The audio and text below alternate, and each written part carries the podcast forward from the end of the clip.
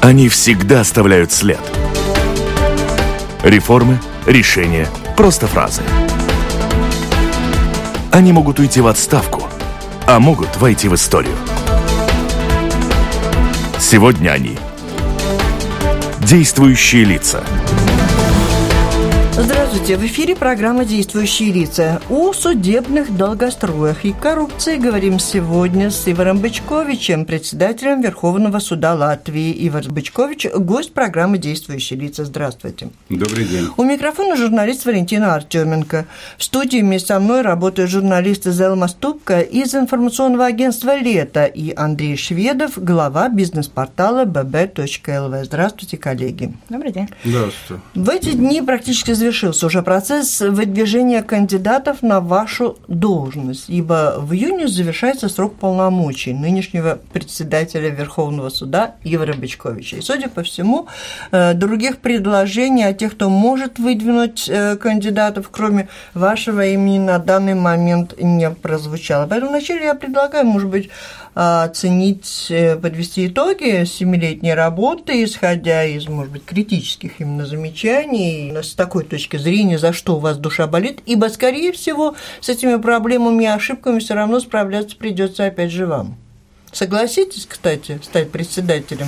Я и до этого не скрывал, что э, в случае, если мои коллеги сочтут возможным – и оценят мою предыдущую работу положительно и выдвинут меня в качестве кандидата на следующий период. Кстати, пятилетний период, да. а не семилетний, как было до, до сих пор. Я согласился бы, а Сегодня... вы соглашаетесь, потому что вы чувствуете, что многое сделано, и работать будет не так сложно, или наоборот, что слишком много не сделали, и надо еще успеть после себя оставить такой след э, более значимый? Наверное, не скажу ничего нового. В таких случаях э, обычно, и я сегодня хочу сказать, что работой или те обязанности, которые возлагаются на председателя Верховного суда, даже, может быть, не столь э, именно председатель Верховного суда, а председатели Совета юстиции, они настолько ну, большие или объемистые, результат, э, по которым э, не следует ожидать в течение там, пару недель или даже месяцев. Mm-hmm. И с такой точки зрения есть вещи, которые мы просто вот начали, допустим, э, Совет юстиции работает всего второй созыв. Мы в прошлой осенью делали ну, такое резюме по поводу первого четырехлетия.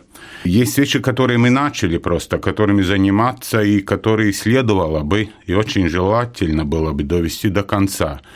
Есть вещи, ну, допустим, то, что касается работы Совета юстиции, мы очень озабочены и очень активно в данный момент работаем э, стратегией и такими Пока есть рабочего названия нет, это будет, в принципе, помощник суде, и не только суде, а любому работнику, любому человеку, связанному с судопроизводством, то есть коммуникация с обществом, что очень часто не хватает вот навыков, знаний нашим судьям, нашим работникам судов.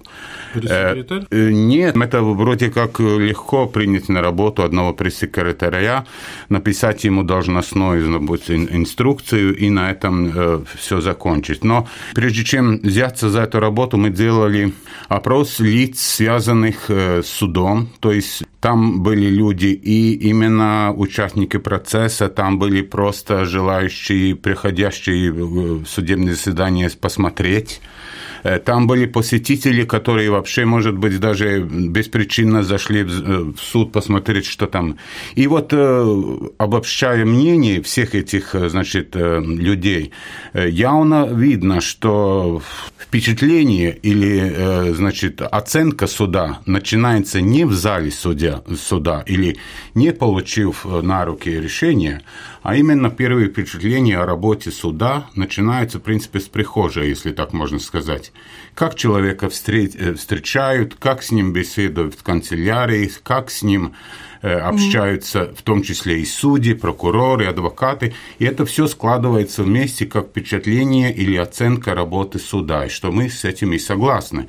Первые шаги у нас, ну, если что касается Верховного суда, у нас есть не только пресс-секретарь, один человек, у нас есть даже департамент по коммуникации. Я думаю, что упреков именно в адрес Верховного суда по поводу замкнутости или, допустим, недоступности, я бы сказал бы, что не должно быть, потому что настолько открытый и доступный к информации, в том числе, по-моему, довольно очень хорошо разработано и функционирует у нас Э, наш сайт, не, не просто даже как для желающих посмотреть, что там делается, а даже вот для юристов в плане и перевода страсбургских решений, и по поводу новейших решений, которые имеют какую-то ценность для судебной практики. Так что в отношении Верховного суда, конечно, у нас тоже еще есть, есть над чем работать, но только некоторые большие суды имеют э, вот эти специальных э, людей, пресс-секретари или, или возложенные обязанности на, на кого-либо другого. Но в большинстве судов таких людей нет, учитывая, может быть, недостаточные возможности бюджета нанимать таких специальных э, людей. Более, может быть, то, что можно сделать при, при настоящей ситуации, это, конечно, э, давать какие-то основные навыки. И вот, как я говорил, не только судье, не только пресс-секретарю, а, а работнику канцелярии, как он должен общаться с людьми, охраннику, который стоит у дверей и, и может быть, не всегда вежливо и доступно э, объяснить, что тут такое, э, как сюда попасть, где там пропуск или как. Ну, в принципе, комплекс, э, комплекс вопросов, которые требуют решения. Другой, допустим, если мы начали говорить по поводу начатых и незавершенных работ. Касательно Верховного суда, у нас самое важное в настоящий момент происходящая реформа упразднения нескольких структур Верховном суде, а мы продвигаемся к чистой трехступенчатой судебной системе. Ну, если важно, как вы это будете делать, потому что это был громадный скандал. Судьи были оставлены, так сказать, на... На улице. На улице практически. А какие судьи на улице? Это... Верховного суда да. судьи, сократили. Э, дело в том, что... Нервозное э, сокращение, да? Э, конечно, реформа была инициатива не, не Верховного суда, и не мы ее создавали. Мы не имеем, значит, возможности выносить какие-то законопроекты или принимать законы, тем более. К сожалению, э, тот процесс, который был, ну, как бы предусмотрен для реализации этой реформы, он, э, ну, я бы сказал, не, не по нашей вине, он как бы не сработал.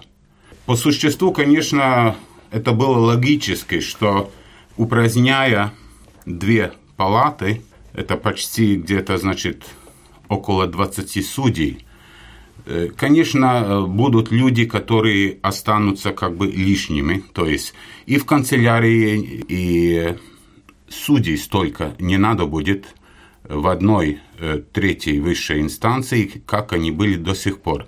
Эмоционально это создало очень такое напряжение в коллективе. Да, вот эта ситуация, она фактически можно сказать, даже еще не решена в той части, которая была задумана окончательно решить на 31 декабря, то есть э, должна была прекратить и решиться полностью вопрос э, с палатой по уголовным делам.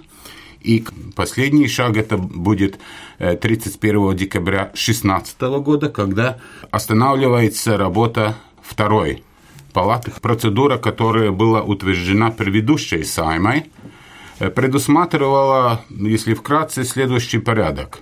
Все судьи, э, работающие в уголовной палате, э, аттестируются квалификационной комиссией, и, э, значит, при наличии положительной оценки они предстают перед департаментом судей уголовных дел, то есть перед Сенатом, который имел право выбрать в рамках существующих вакансий из числа судей палаты, будущих своих коллег, которые они соглашаются взять э, из-за их профессионализма, компетенции к себе. Получилось, что, э, значит, из пяти судей э, департамент по уголовным делам утвердил передвижение по карьере выше, то есть на третьей инстанции, двоих судей только.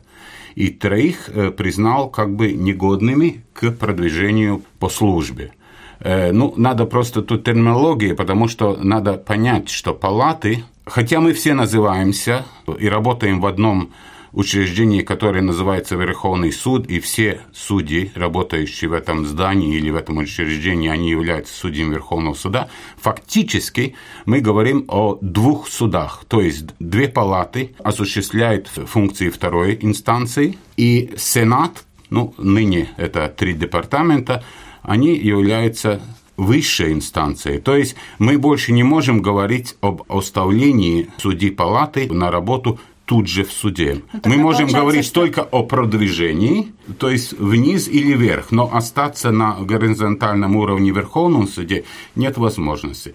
Как я сказал, трое остались с отрицательным решением, и по процедуре после утверждения или рассмотрения данного вопроса Советом юстиции, который определил наиболее подходящий суд, где этим коллегам продолжить работу. Мы подобрали, то есть э, Совет юстиции подобрал такую же инстанцию, такую же специализацию, коллегию по уголовным делам, такое же место расположения город Рига. С Советом юстиции предлагалось парламенту сами перевести этих судей в Рижский окружной суд. Мы говорим только за счет вакансий. Добровольно эти коллеги не пожелали быть переведенным на работу в окружной суд. Сайма проголосовал тоже против их перемещения и продолжения карьеры в Рижском окружном суде. И что дальше? Э, продвижение данного процесса и реформы фактически как бы приостановилось. И какое-то время мы тоже участвовали чтобы сделать изменения и другую процедуру для вот определения именно дальнейшей карьеры этих судей. В любом случае, они имеют право на продолжение карьеры. Так они будут до пенсии ходить к вам на работу, вы их не выгоните. Ну, идет речь о том, что в данный момент парламентом создается угу. процедура. Это один из вариантов, потому что он еще тоже не утвержден. Сохраняя статус судьи Верховного суда, они как бы временно переводится на работу э, в окружной суд, угу. сохраняя право при возникновении вакансии в Верховном суде, опять э, участвовать или там есть разные варианты Когда с конкурсом. То есть, может быть, да. ну, ну, при наличии вакансий. Но это не зависит, в принципе, от суда. Такой вопрос. Вы в своей карьере успели поработать в советском суде в Васька-Руколовском районе народным судьей. Вот вопрос вам как специалисту. Какой суд был гуманнее, латвийский или советский в отношении преступлений против личности? Где больше давали сроки, а где меньше? Трудно мне, наверное, будет так очень э, общительно говорить, но сразу первое, что я хочу отметить, что гуманность или тяжесть или величина одного или другого наказания, ну, очевидно, мы говорим о сроках, допустим, лишения свободы. Угу. В принципе, это не зависит э, от ну, как бы политического строя или не зависит от судоустройства, но мы тогда должны говорить об уголовном законе. Ну, допустим, раньше закон предусматривал высшую меру наказания, там, смертной казни.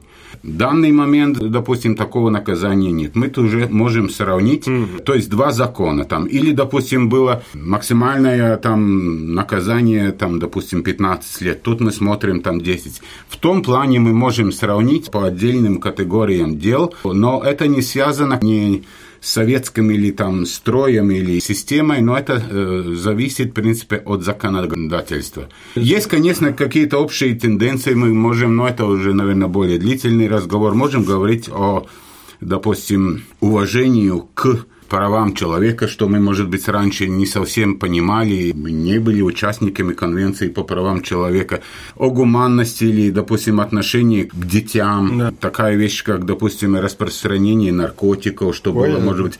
Э, есть вещи, которые не просто изменяют как бы э, повестку дня, потому угу. что их раньше не было или они не были настолько а, актуальны. Но, в принципе, вот еще раз возвращаясь, если первоначально, по существу нам тогда надо сравнивать законы. Будете ли вы продвигать господина, ну, кандидатуру господина Калнерса на генпрокурора? Вы очень хорошие вещи о нем до этого говорили.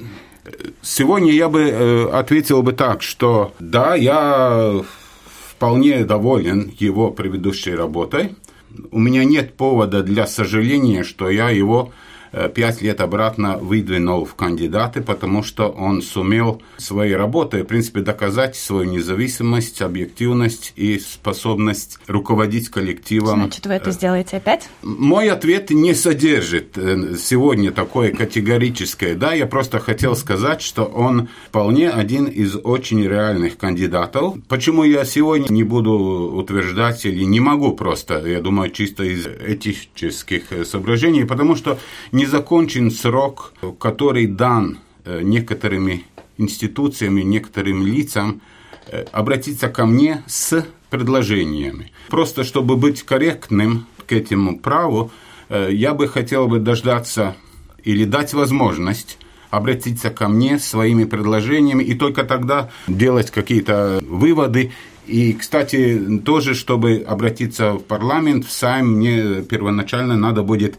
обратиться за советом или за мнением в Совет юстиции. Альтернативы есть, господин Калмерс? Ну, я сегодня тоже не скажу, они есть или нет. Конечно, допустим, мы знаем, что ну, незаменимых ли, лиц там нет, но, с другой стороны, конечно, Латвия достаточно малая. Ресурс э, юристов и тем более юристов Э, компетентных и, и знающих работу прокуратуры – их еще меньше. Э, Европейский суд штрафует Латвию главным образом за длительные сроки рассмотрения дел. И вы тоже уже на одной из последних встреч на пленуме обозначили эту проблему как самую значительную, самую глобальную для Латвии. Какого рода дела попадают в эту категорию? Или просто все дела рассматриваются слишком долго? Э, надо сказать, что проблема нам знакома, но она, в принципе, меняет свою, э, ну, свою структуру, или, значит, мы фактически мы должны говорить об измененной ситуации. Если мы 90-е годы заслуживали много и основательно, и обоснованно заслуживали много упреков да. именно э, по поводу длительных сроков содержания под стражей людей, обвиняемых, подсудимых, без обвинительных приговоров, то есть были проблемы с рассмотрением уголовных дел – и будем э, справедливы, э, это касалось, в принципе, Рижского, Рижского окружного суда. Учитывая сроки рассмотрения дел в Страсбургском суде, конечно, э, те проблемы, которые были в середине, может, даже еще в конце 90-х годов, э, результат по этим делам фактически он э, отыгрывается вот, вот сейчас. Наша действительная ситуация, она отразится спустя опять несколько лет. То, что мы можем точно сказать, что на сегодня проблем с рассмотрением уголовных дел у нас нет. Если мы немножко э, следим за событием, допустим, в плане Евросоюза, совсем официальная статистика обобщения эффективности работы судов в странах Евросоюза, как за 2013 год, так за 2014 год явно показывает, что латвийская судосистема не в конце списка, а выше середины. То есть мы, конечно, не передовики, но мы не где-то самые отстающие. В принципе, ситуация, она очень схожа с э, ситуацией в Евросоюзе, что вызвано, в принципе, последствиями экономического кризиса. Экономический кризис фактически создал лавину гражданских дел, которых рассмотреть то количество судей и судов, которое было, допустим, на 2008-2009 год, это было ну, невозможно. Одну цифру могу просто сказать. Если, допустим, где-то в 2-3 раза увеличилось количество э, по гражданским делам, именно в связи с экономическим кризисом, то если, допустим, в обороте во всем судопроизводстве в 2010 году в Латвии было где-то около 160 тысяч дел, то вот в прошлом году мы уже можем сказать, что в обороте или в судопроизводстве было уже около 100 тысяч. Наплыв дел, лавина, как бы она приостанавливается. Да, имеем еще проблемы с рассмотрением гражданских дел, но опять-таки это в основном касается больших городских судов. Ну, в принципе, мы говорим об Риге. И в Верховном суде тоже надо быть справедливым, э, признать, что э, сроки рассмотрения в кассационной инстанции гражданских дел следует желать э, побыстрее. Я правильно Если поняла, мы говорим... что из уголовных дел, как бы, которые создавали много проблем долгостроев раньше, сегодня это гражданские дела? Вот. Как я говорил, наша система вполне нормальная в рамках Евросоюза. Отдельные дела, которые действительно, может, уже там 2-3 года рассматриваются. Есть дела в рамках вот этих 100 тысяч дел – которые рассмотрены без проблем, быстро, без каких-то проблем. То, что наше внимание привлекает, это буквально ну, какой-то... А сколько процентов удельный вес? Да, да, понять, ну, трудно сказать, проблемы, э, какой процент, сколько дел упоминаются, конкретных дел – но я не стану сегодня их называть, но мы знаем там пару уголовных дел, которые в Рижском окружном суде довольно длительно рассматриваются, но это связано, в принципе, не с какой-то недостаточной компетенцией, профессионализмом судей, а это относится к объему дел. Так что, конечно, ситуация не идеальна. Вот э, касательно Верховного суда, если мы говорим о каких-то задачах будущей, конечно, вот именно искать решение нормализации ситуации именно в плане рассмотрения гражданских дел – кассационной инстанции, это, конечно, один из приоритетов будущего, и вот этого года и следующий год. Цифры, они показывают, что, допустим, в прошлом году одно уголовное дело, поступившее в Верховный суд на рассмотрение в кассационной инстанции, в среднем рассматривается где-то немножко свыше одного месяца. Даже двух месяцев не надо, и уголовное дело в кассационной инстанции по уголовным делам рассматривается. В то же самое время по гражданским делам, ну, надо говорить о десятикратном сроке, то есть где-то 17-18 месяцев.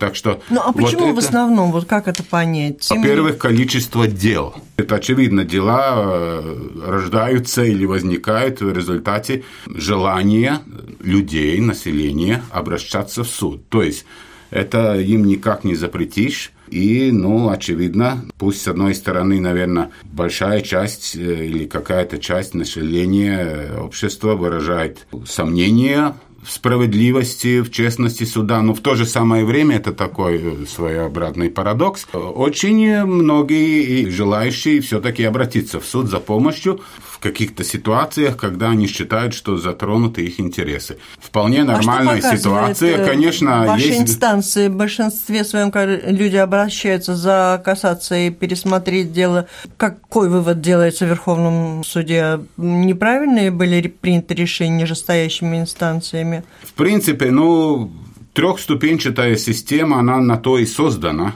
предполагая невозможности решить в одной инстанции абсолютно справедливо и, и бесспорно какой-то юридический казус, потому что, наверное, юриспруденция – это одна из редких отраслей, если можем так сказать, где правильное решение может быть не только одно, но может быть и несколько. Но когда приходят за кассацией, чаще всего судьи принимают решение, что неправильно было принято решение предыдущее нет, или нет? Нет, нет. Сколько процентов приговоров отменяется в кассационном порядке? Чтобы говорить о таких цифрах, надо сказать, что до кассационной инстанции доходит, если сравнить первоначально дело э, первой инстанции, районный суд, потом вторая инстанция и потом третья инстанция. Значит, от количества первоначально рассматриваемое районным судом на рассмотрение в кассационной инстанции доходит неполных 4% дел всего лишь. Из тех, которые дошли, сколько? Из тех дел, которые приходят к нам, к жалобам, около 60% отвергается как несоответствующим требованиям кассации, потому что кассация, то есть Верховный суд, уже не прослушивает свидетелей, не, не слушает экспертов. То есть мы уже не занимаемся проверкой доказательств, мы только лишь проверяем правильность применения закона. Почему же так долго или... это делаете тогда? Потому что дела сложные и дел много. Суть кассационной инстанции не отменить все решения, а э, именно как э, просто про проверять правильность применения закона И это такой очень объективная, нормальная цифра, что где-то лишь 10-15, ну, может, до 20% оказывается, что проблема, которую мы якобы видели и хотели рассмотреть и решить в кассационной инстанции, оказалась ну, и либо несуществующей, либо не требующей, допустим, каких-то радикальных вмешательств.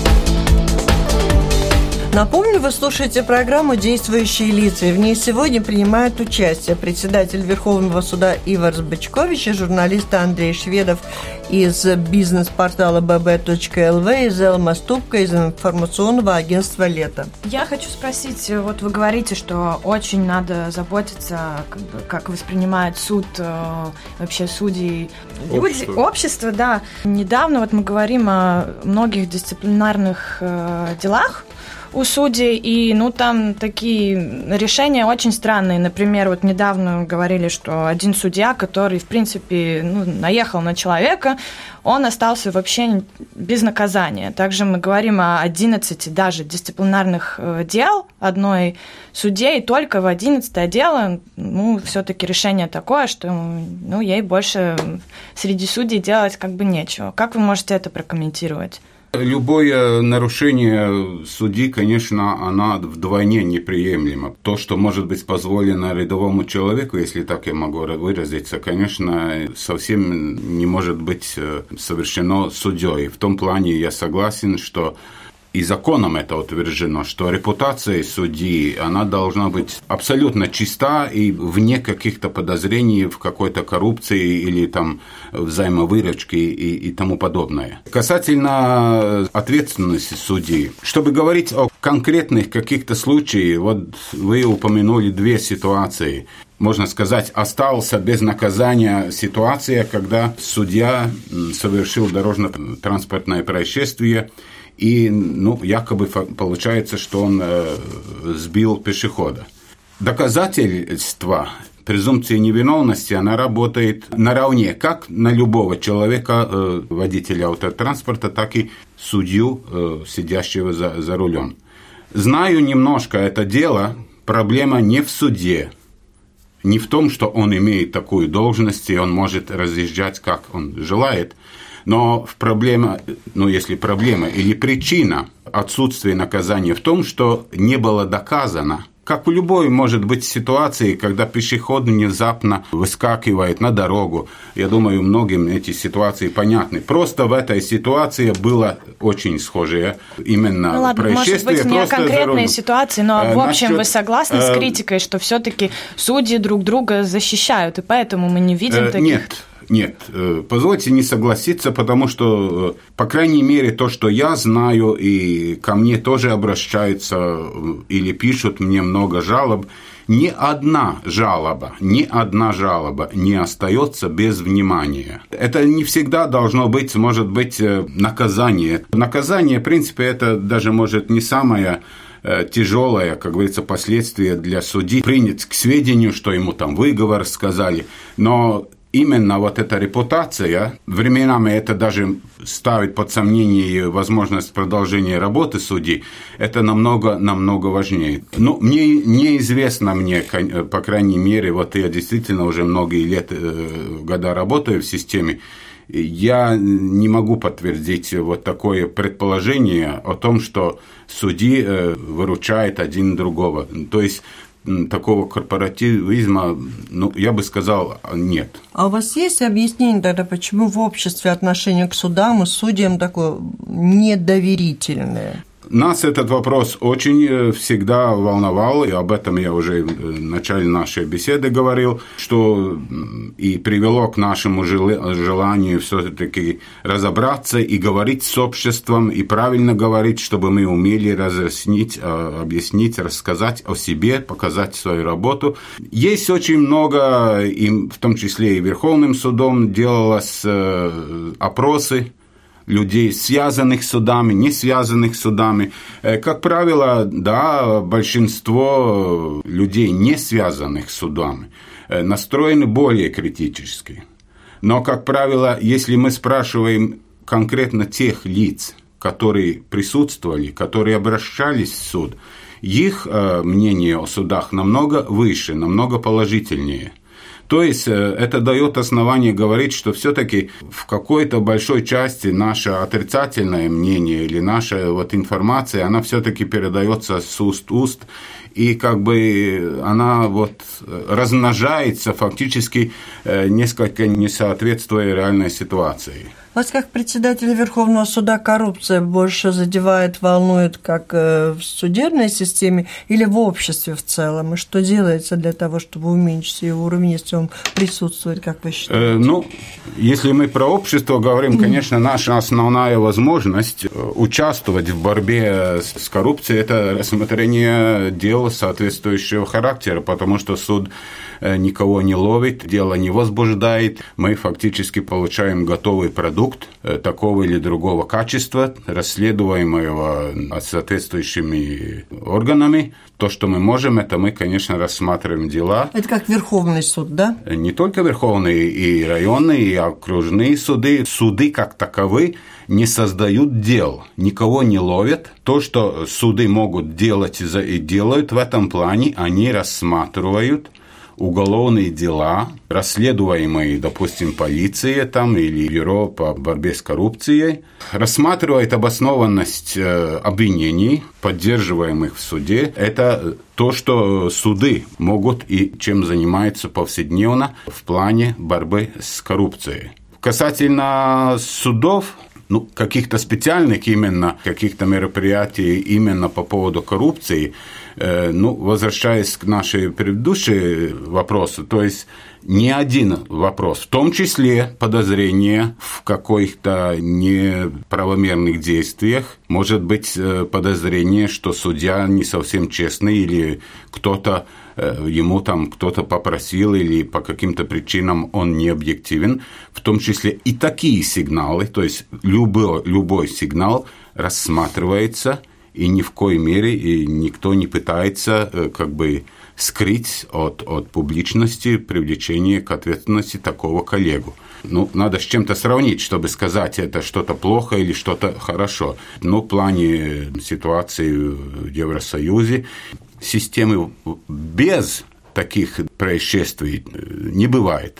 Э, ну, мы не найдем, наверное, такого государства, где все абсолютно идеально работает, где в течение каких-то э, лет не бывает, допустим, подозрения или даже осужденных судей, допустим, в корруптивных действиях. Я думаю, мы тоже еще, может быть, не идеальны, но мы над этим работаем, и я думаю, что именно вот ну, те некоторые, если мы говорим с 90-го года, это уже будет 25 э, лет, э, в принципе, мы можем говорить только о некоторых или о нескольких случаях, когда судьи действительно были э, признаны виновным именно в преступлениях, связанных с коррупцией. А их поймали как раз внутренний аудит или благодаря там деятельности журналистов, каких-то расследователей внешних? У нас нет такого внутреннего аудита. У нас нет ни, ни права оперативной работы. Мы не подслушиваем разговоры друг друга, не производим слежку друг за другом. То есть э, каждый занимается своим делом, и мы заинтересованы, и если это от нас зависит, конечно, э, не, скры, не скрываем... Наш латвийский суд самый честный суд. Нет, Давайте он не самый честный суд, но хотел бы сказать, что он обязательно Справедливый и, самый. И, и, не самый, и не самый плохой суд. Верховный суд выдал разрешение на экстрадицию в США хакера Чаловского. А в аналогичной ситуации допускаете ли вы, что ваш коллега, глава Верховного суда США, выдал бы американского гражданина на суд в Латвию? Касательно выдачи людей, я думаю, жителей или, или граждан другим государствам, мы все-таки должны говорить о применении закона.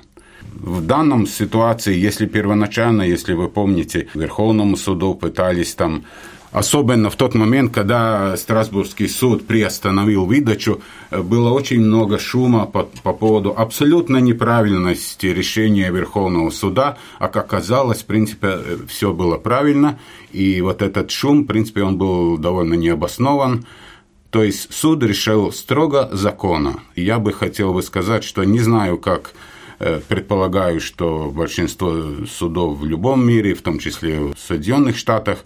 То, что мы сделали, мы законопослушные, мы работали с инструментом, что называется закон, и по своей компетенции, по своей э, понятиям мы его использовали. Так что результат был таков, что нам, я думаю, трудно в чем-то упрекнуть. Мы часто слышим тоже о вот э, потенциальных незаконностях э, администраторов по процессу неплатежеспособности. Своя роль там имеется у Верховного суду, потому что прокуратура может э, протестировать какие-то решения суда. Ну, как вы, может быть, если видели эту проблему, это действительно так, там заметны незаконности? Почему эта проблема настолько важна? важна?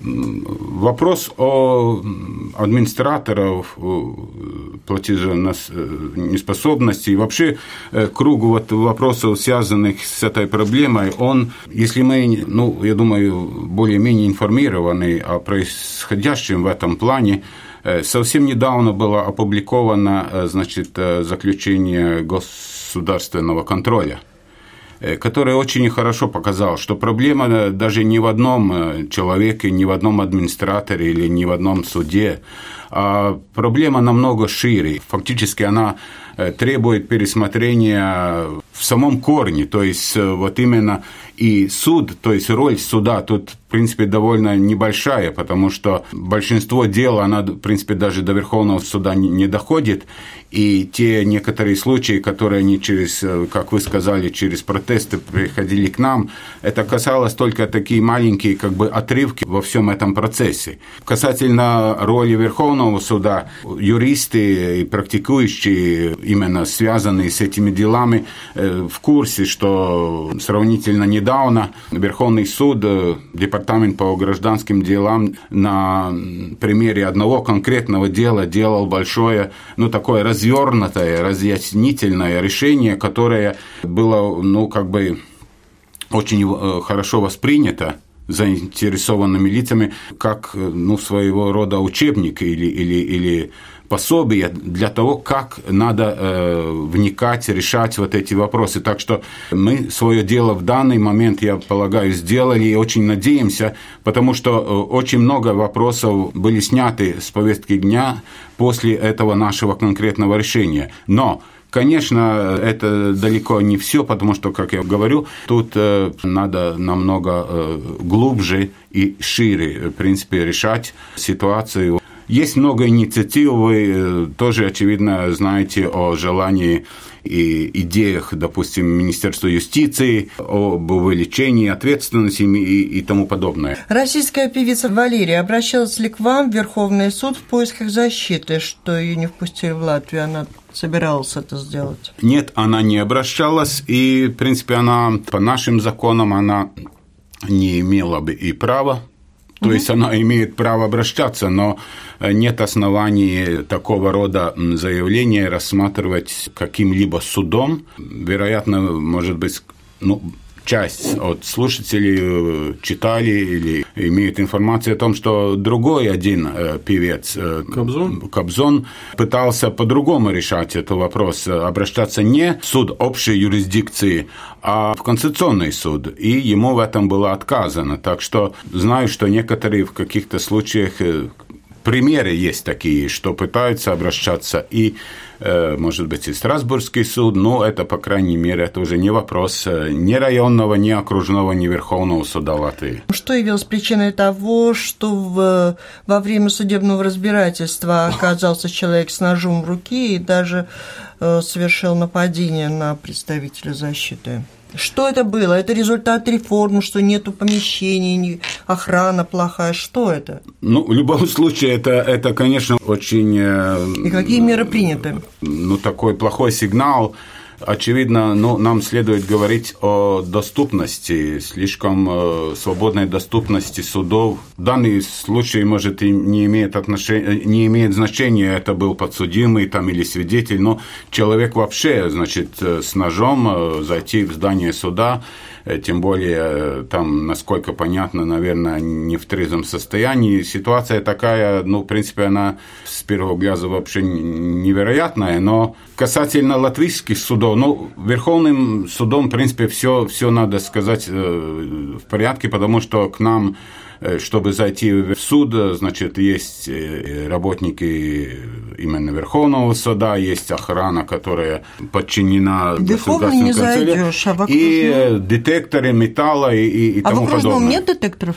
Есть? Ну, это вопрос, значит, надо, конечно, адресовывать организаторам или тем, которые снабжают охраной, там, материальными ценностями районные и окружные суды. Этим занимается администрация судов.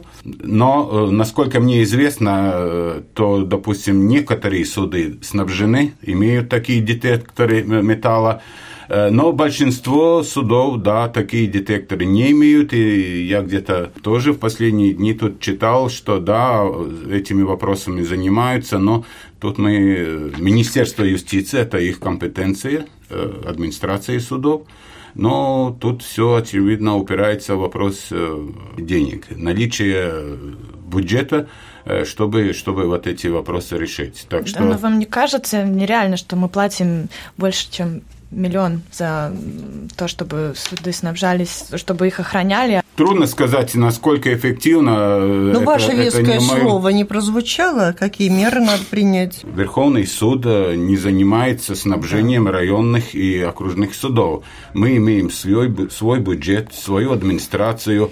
Это компетенция министра, компетенция его подчинения, находящейся администрации судов. Мы работаем как партнеры, но как бы не можем хозяйничать да. в делах друг друга.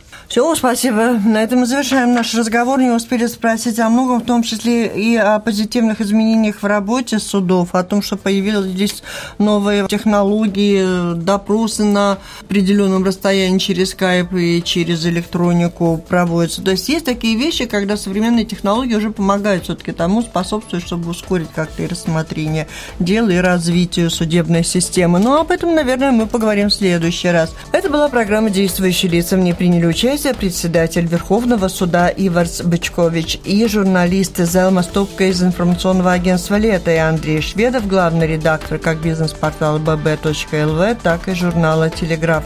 Программу провела Валентина Артеменко, Латвийское радио 4. Всем спасибо, удачи. До встречи в эфире.